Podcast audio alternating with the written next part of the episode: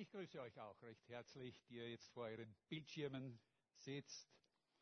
Und wie der David schon gesagt hat, auch wenn wir miteinander äh, nicht zusammen sein können, wenn wir getrennt sind räumlich, dann äh, sind wir doch verbunden. Nämlich im Heiligen Geist sind wir miteinander verbunden und in seinem Wort. Und ich bitte, dass der Herr uns jetzt auch einfach in seinem Wort, wenn wir es gemeinsam betrachten, segnest. Ich möchte heute mit euch einen Abschnitt aus dem Matthäusevangelium betrachten, und zwar aus dem Kapitel 3 aus dem Matthäusevangelium, und ich lese daraus die ersten zwölf Verse. Zu dieser Zeit kam Johannes der Täufer und predigte in der Wüste von Judäa, tut Buße, denn das Himmelreich ist nahe herbeigekommen. Denn dieser ist, von dem durch den Propheten Jesaja gesagt worden ist. Es ist die Stimme eines Predigers in der Wüste, bereitet dem Herrn den Weg und macht seine Steige eben. Er aber, Johannes, hatte ein Gewand aus Kamelhaaren an und einen ledernen Gürtel um. Seine Speise waren Heuschrecken und wilder Honig. Da gingen zu ihm hinaus die Stadt Jerusalem und ganz Judäa und alle Länder am Jordan, ließen sich im Jordan von ihm taufen und bekannten dabei ihre Sünden. Als er nun sah, dass viele Pharisäer und Sadduzäer zu ihm zur Taufe kamen, sagte er zu ihnen, Ihr Schlangenbrut, wer hat euch denn versichert, dass ihr dem zukünftigen Zorn entrinnen werdet? Darum bringt rechtschaffende Frucht der Buße. Denkt nur nicht, dass ihr bei euch sagen könnt, wir haben Abraham zum Vater, denn ich sage euch, Gott vermag Abraham aus diesen Steinen Kinder zu erwecken. Schon ist den Bäumen die Axt an die Wurzel gelegt, darum jeder Baum, der nicht gute Frucht bringt, wird abgehauen und ins Feuer geworfen. Ich taufe euch mit Wasser zur Buße. Der aber nach mir kommt, ist stärker als ich, und ich bin nicht gut genug, ihm auch nur die Schuhe nachzutragen. Der wird euch mit dem Heiligen Geist und mit Feuer taufen. Er hat seine Worfschaufel in der Hand, er wird seine Tenne fegen und den Weizen in die Scheune sammeln, aber die Spreu wird er verbrennen mit unauslöschlichem Feuer. Ich möchte noch beten, bevor wir uns ja dann mit diesem Text beschäftigen. Äh, lieber Vater im Himmel, wir, wir danken dir für dein Wort. Durch dein Wort hören wir deine Stimme. Und wir bitten dich jetzt, dass du uns hilfst, es recht zu verstehen und mir in rechter Weise es auszulegen, damit es uns zur Kraft, zur Wegweisung und auch zur Mahnung dient. Darum bitten wir dich. Amen. Die vergangene Woche brachte er wieder einen historischen Tag.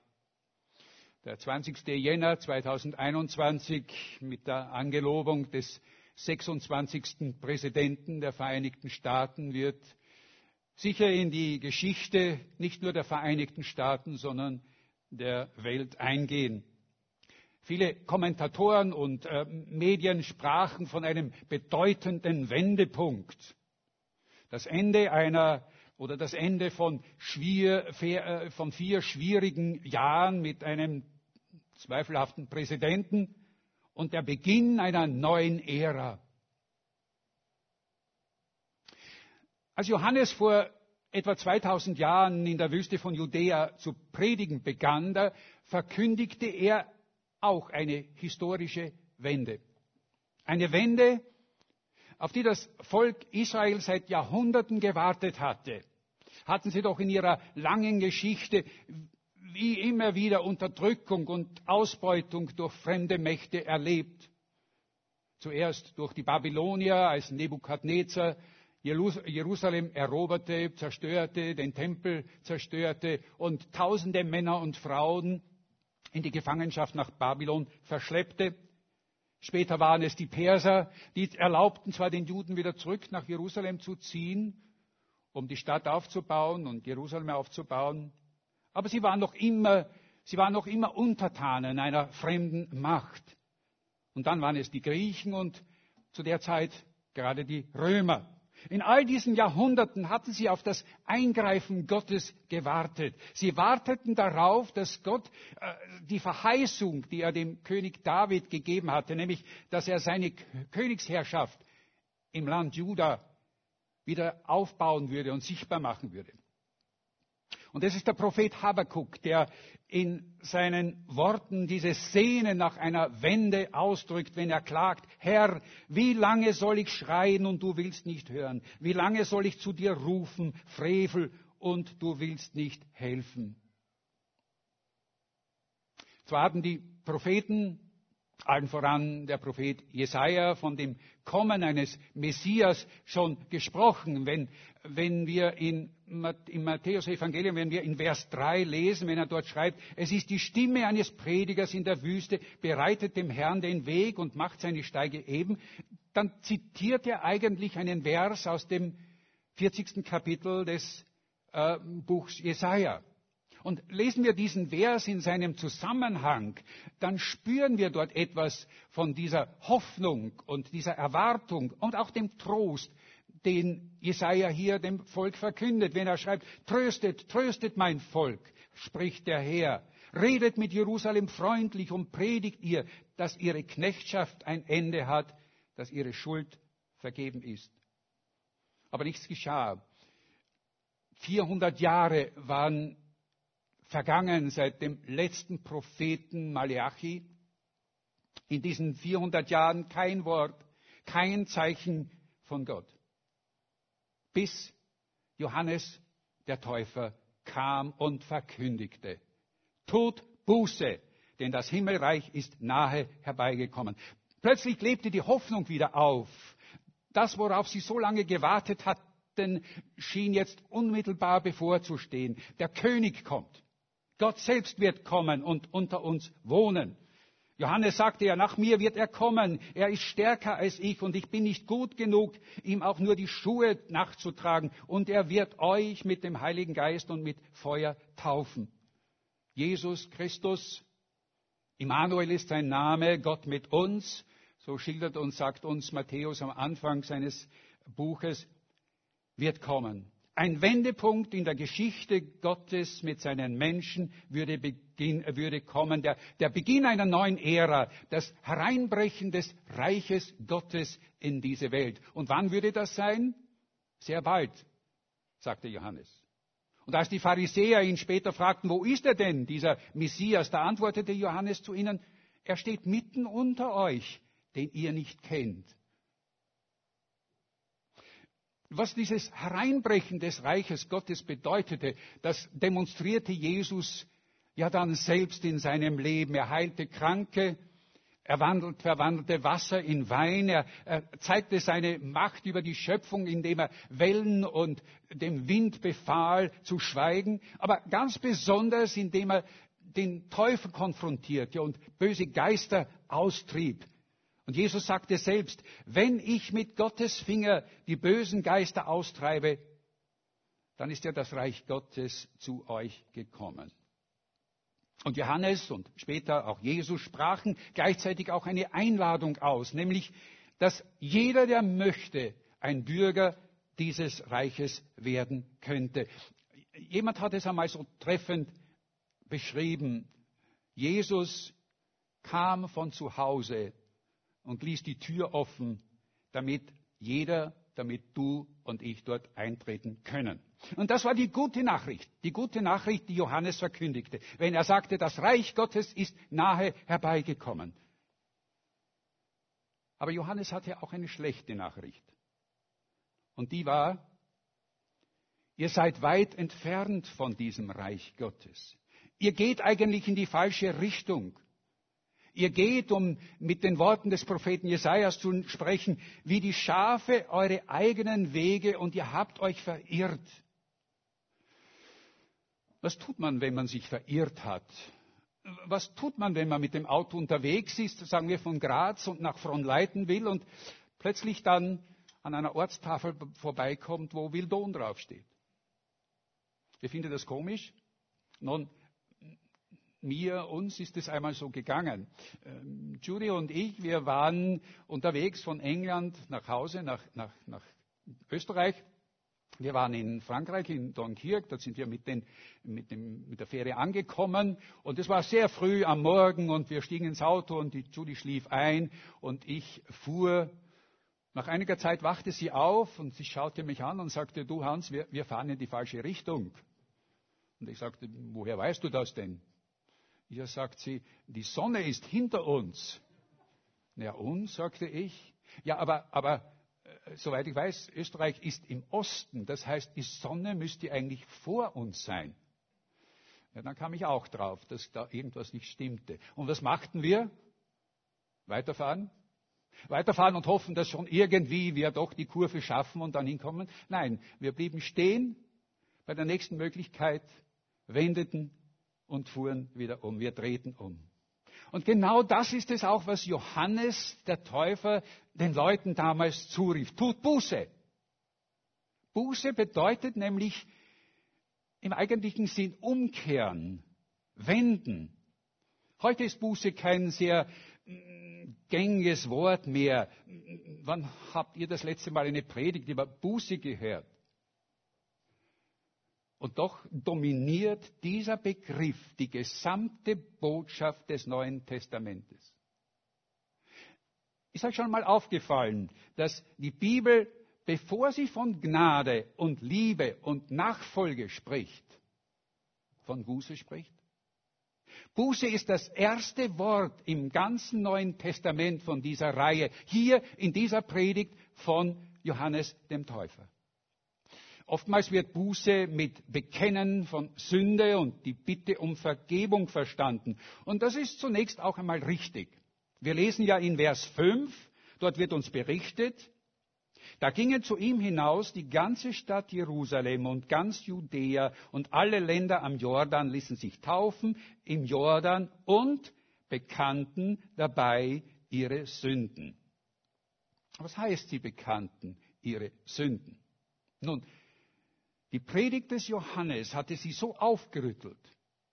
Und sie erkannten, dass sie bisher abseits eigentlich von Gott gelebt hatten, indem sie ja ihre eigenen selbstsüchtigen Wege gegangen waren, ohne eigentlich wirklich nach Gottes Willen zu fragen. Sie riefen zu ihm, aber sonst war Gott eigentlich für sie weit entfernt. Sie waren vom Weg abgekommen und sie hatten das Ziel verfehlt. Zielverfehlung.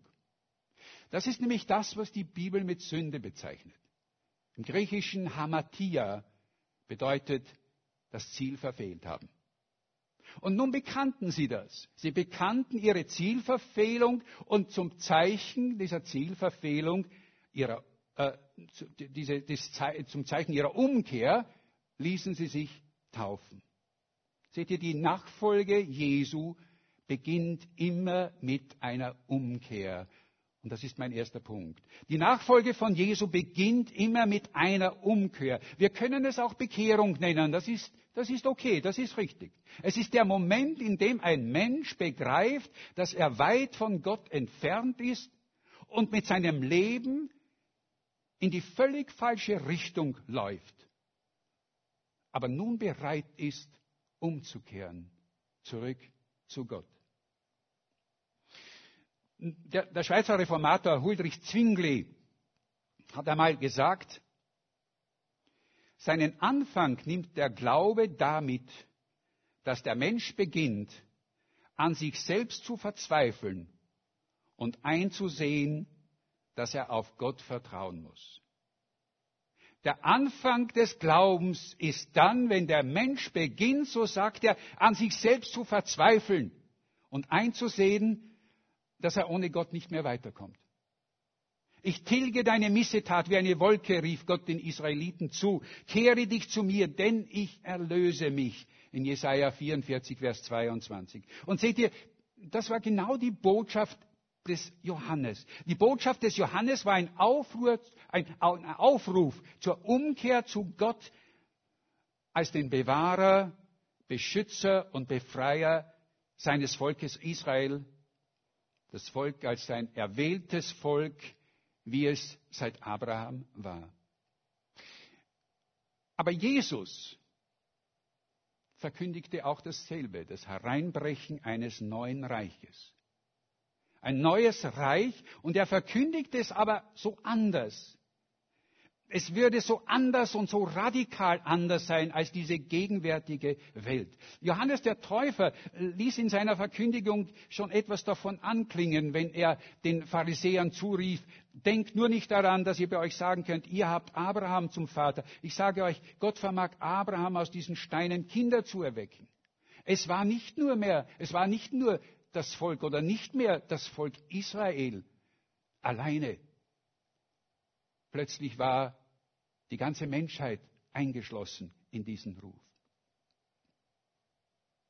Und es war Jesus, der ein neues Denken, ein neues Herz, eine neue Kraft, ein neues Wissen, eine, ein neues Erfassen von, von Wahrheiten, ein neues Verstehen, aber auch eine Bereitschaft, ein neues, eine neue Bereitschaft zu einem Wollen brachte und verkündigte. Alles das, was in der Bibel eigentlich mit einem neuen Leben, eine, ein Leben in Fülle beschrieben wird. Und wie anders war dieses Reich Gottes doch, und es war so anders, wie Jesus es nämlich in seiner Bergpredigt beschreibt, wo er neunmal ausruft, selig sind. Selig sind die geistlich Armen, denn ihnen gehört das Himmelreich. Selig sind die Leidtragenden, denn sie sollen getröstet werden. Selig sind die Sanftmütigen. Selig sind die Barmherzigen. Philipp Yancey, der bekannte Autor, schrieb in seinem Buch äh, Jesus, wie ich ihn nie kannte, den, den Abend des ersten Tages des Golfkrieges ich weiß nicht, ob einige sich noch daran erinnern können, an den Namen General Norman Schwarzkopf. Er war nämlich der Leiter, der militärische Leiter dieses Unternehmens, das diesen bezeichneten Namen hatte, Wüstensturm.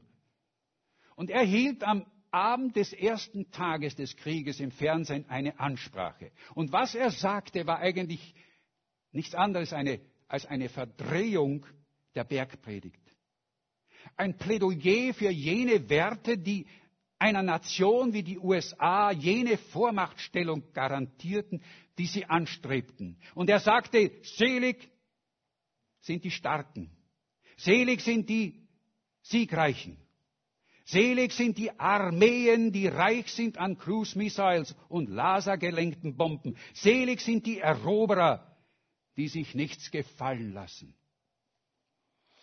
Nun haben wir nicht ähnliche Sprüche in den letzten vier Jahren auch gehört von einem Präsidenten der Vereinigten Staaten?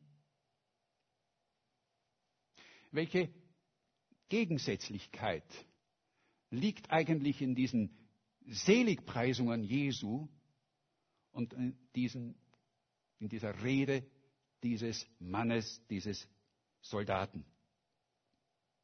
Und Jesus verheißt, dass sich dieses Reich Gottes, dieses so äh, andere Reich in dieser Welt ausbreiten wird, durchziehen wird. Nicht merkbar, nicht sichtbar, nein, unmerklich, aber doch beständig. Er verwendet einmal das Bild eines Sauerteiges, ein klein bisschen Sauerteig, das man in einen großen Behälter, in, einen großen, äh, in eine große Schüssel mit Mehl gibt. Und dieser Sauerteig wird sich langsam, aber beständig in dieser Menge an Mehl, in, diesem, in dieser Schale, in dieser Schüssel ausbreiten. Und Jesus sagt, so wird es auch mit dem Reich Gottes sein. Und wer wird dieser Sauerteig sein, sagt Jesus, ihr seid es. Ihr seid die Agenten, ihr seid die, die das verbreiten, die dieses Reich Gottes in dieser Welt ausbreiten. Wenn ein Mensch Jesus Christus annimmt, wenn er von neuem geboren wird, dann beginnt er damit auch ein Agent des Reiches Gottes zu sein. Denn in dem Moment, so sagt es uns die Bibel, in dem Moment, wo wir unser Leben Jesus geben, findet in uns eine gewaltige Veränderung statt. In der Natur unseres Wesens verändert sich etwas. Wir werden ein völlig neues Individuum. So sagt es die Bibel.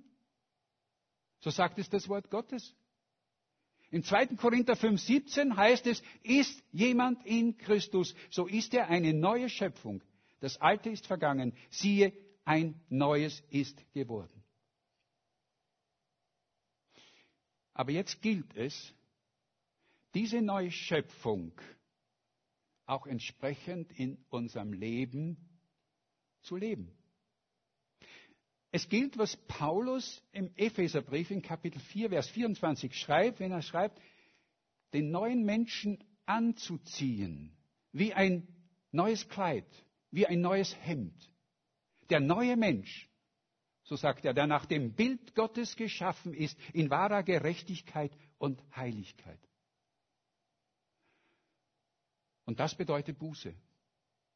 Seht ihr, das ist der Begriff von Buße. Das griechische Wort für Buße ist Metanoia. Metanoia ist ein zusammengesetztes Wort. Es besteht aus der Vorsilbe Meta und dem Hauptwort Noia.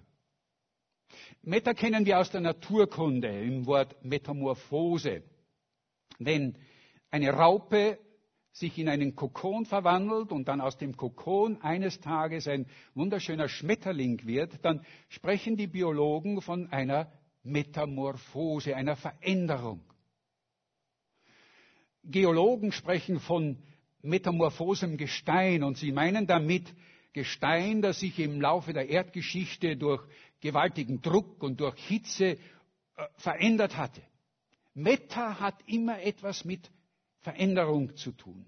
Und Neujahr bezieht sich auf unser Verstehen, Denken und Verhalten. Buße bedeutet demnach also eine Veränderung unseres Denkens, unserer Sinne, aber auch unseres Verhaltens. Erneuert euch aber in eurem Geist und Sinn, sagt Paulus in Kapitel 4 im Epheserbrief, Vers 23.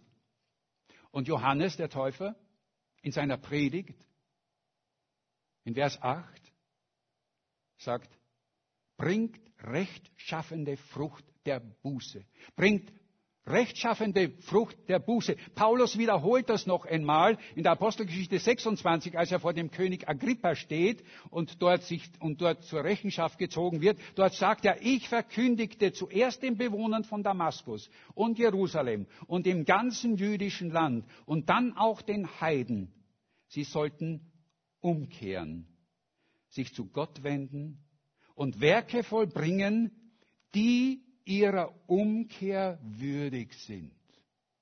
Werke, die dem neuen Menschen, der neuen Schöpfung, dem, wozu wir werden in dem Moment, wo wir uns Jesus ausliefern, wenn, wo wir uns dem Heiligen Geist öffnen, werden. Diese Werke sollen wir dann auch tun. Was bedeutet das praktisch? Lukas in seinem Evangelium berichtet von dem gleichen Geschehen hier am Fluss Jordan von Johannes den Täufer in der Wüste. Nur hängt er noch an seinem Bericht etwas an, denn er schreibt am Ende seines, seiner, am Ende dieser Predigt von Johannes, dass die Leute sagten, was sollen wir tun? Worauf Johannes dann antwortete, ganz praktisch, Wer zwei Hemden hat, der gebe eines dem, der keines hat. Und wer zu essen hat, der gebe auch davon ab. Zöllner kamen dann auch zu ihm, verschiedene Berufsgruppen, Soldaten kamen zu ihm, wird uns berichtet, und sie fragten, was sollen wir tun? Und Johannes antwortete ihnen, fordert nicht mehr, als euch vorgeschrieben ist. Jesus in seiner Bergpredigt, von der wir schon gesprochen haben, diese Bergpredigt wird ja oft als das Manifest des Reiches Gottes bezeichnet, da erweiterte er noch dies, was Johannes hier sagte, indem er nämlich sagte in Kapitel 5 immer wieder dieses gleiche Wort, ich aber sage euch. Und er brachte dabei den Gegensatz zum Alten Testament und jetzt zu dem neuen Reich, das er verkündigte. Wenn er nämlich sagte, ihr habt gehört, dass gesagt worden ist, Auge um Auge, Zahn um Zahn. Ich aber sage euch, wenn dich jemand auf deine rechte Backe schlägt, dann halte ihm auch die andere hin.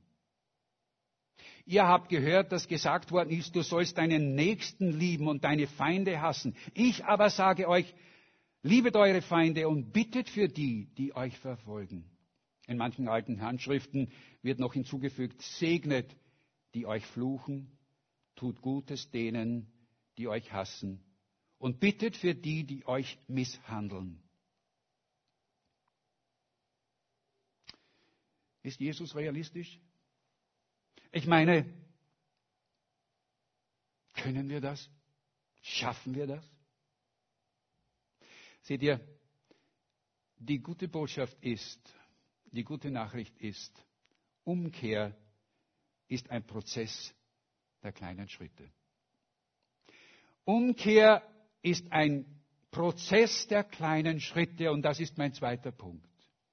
Der erste Punkt war Umkehr ist zurück zu Jesus, zu Gott. Aber der zweite Punkt ist, diese Umkehr ist ein Prozess der kleinen Schritte. Der Herr erwartet nicht, dass wir von heute auf morgen vollkommen werden. Nein, das werden wir erst sein, wenn wir am Ziel sind, im Himmel. Dort werden wir vollkommen sein. Dort werden wir das alles schaffen. Aber bis dorthin werden unsere Werke der Umkehr, der Buße ein ständiges Auf und Ab sein. Ab sein. Das dürfen wir einfach so hinnehmen. Einiges wird uns gelingen. An anderen Tagen müssen wir bekennen, dass wir wieder kläglich versagt haben. Seht ihr, das Wunderbare ist, dass wir am Beginn eines jeden Tages eigentlich sagen können, Herr, zeig mir, was heute dran ist. Wo möchtest du, dass ich dein Reich lebe? Und am Abend eines jeden Tages den Herrn wieder um Vergebung bitten, wo wir es nicht geschafft haben. Herr, du siehst, wie schwer ich mich hiermit noch tue. Da dürfen wir sagen, hilf mir dabei. Und ich sage euch, das ist eigentlich dieses Leben, diese Frucht der Buße, es ist ein Prozess der kleinen Schritte. Paulus, der das sicher am besten wusste, und er war sicher einer, der ja unglaublich sich an ja, diese, diese äh, Inhalte des Reiches Gottes hielt, der ermutigt uns, wenn er nämlich im Philippa 2, 13 sagt, Gott ist's, der in euch beides wirkt, das Wollen und das Vollbringen nach seinem Wohlgefallen. Vor einiger Zeit hörte ich eine Geschichte eines jungen Mannes. Er hatte eine neue Stelle in einer Firma angenommen und dieser Mann war ein entschiedener, entschiedener äh, Nachfolger Jesu. Er war gläubig und er hatte sich mm, vorgenommen, er hatte sich geschworen, dass er das auch in seiner Firma, in seinem Beruf, dort wo er war, ausleben würde. Eines Tages ähm, kam ein Anruf. Am Ende des, der Leitung fragte jemand, ob er den Chef sprechen könnte. Der Chef saß neben ihm und der junge Mann flüsterte dem Chef zu, ähm, da ist jemand, der Sie sprechen möchte. Und der Chef sagte zurück, sagen Sie ihm, ich bin nicht da. Worauf der junge Mann seinen Hörer nahm, es seinem Chef hinreichte und sagte, sagen Sie es ihm doch selbst. Ihr könnt euch vorstellen, wie dieser Chef, nachdem dieses Gespräch beendet war, vor Wut glühte und zu ihm sagte, wie können Sie nur so etwas tun? Und der Junge blieb ganz ruhig. Und als der Chef fertig war, sagte er nur,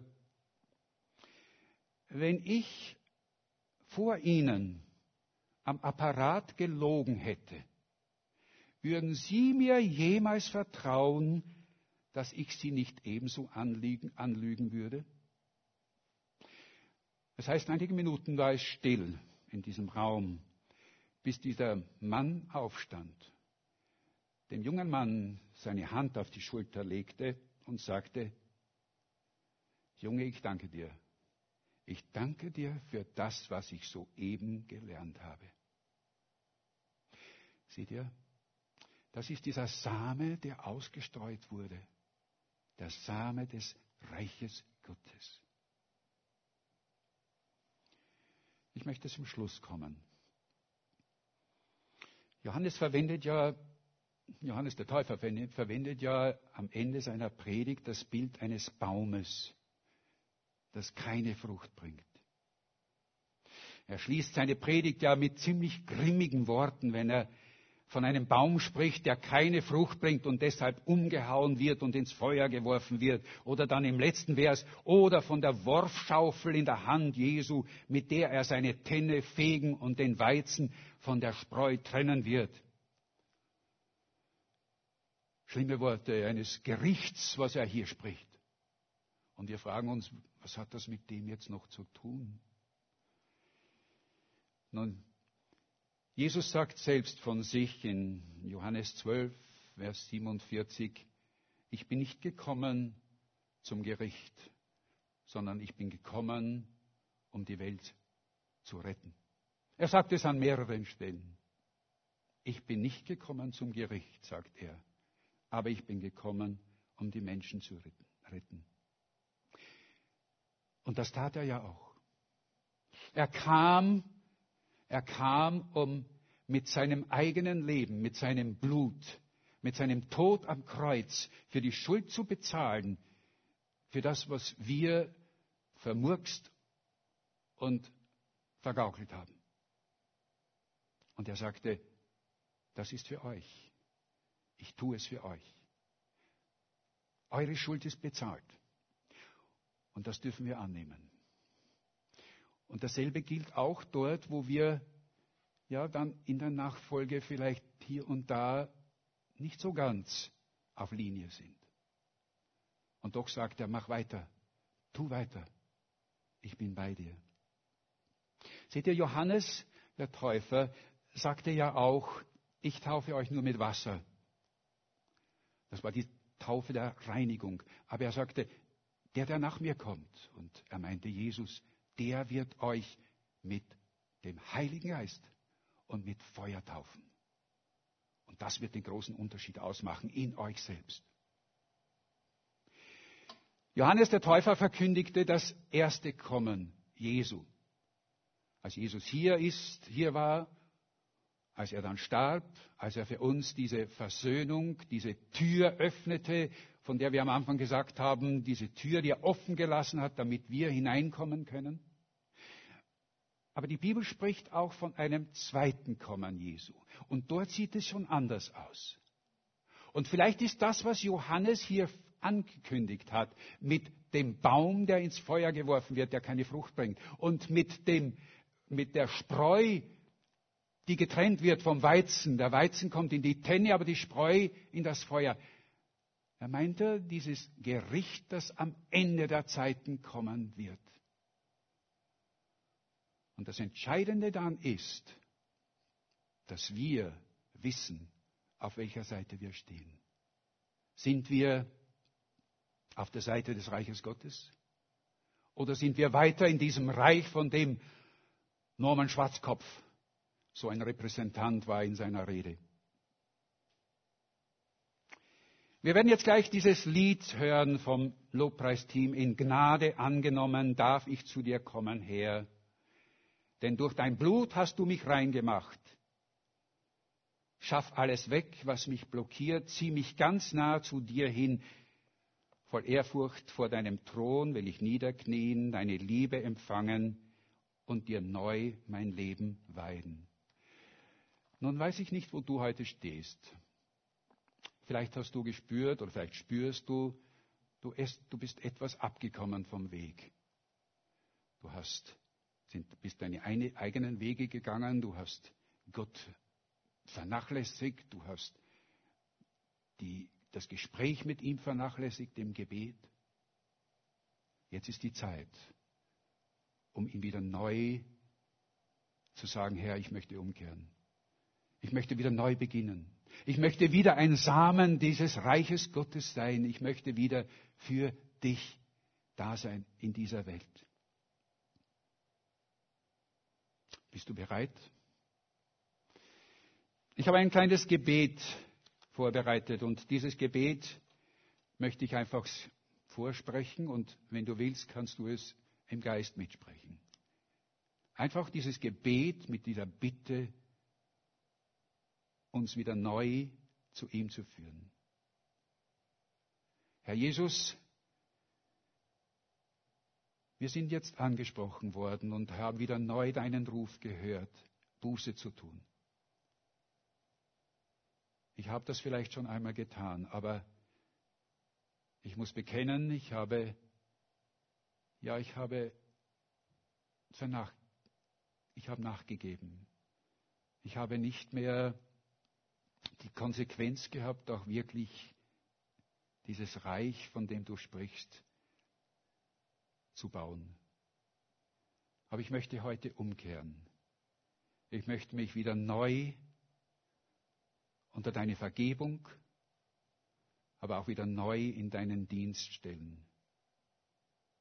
Schaff alles weg, was mich blockiert und zieh mich doch wieder ganz nah zu dir hin.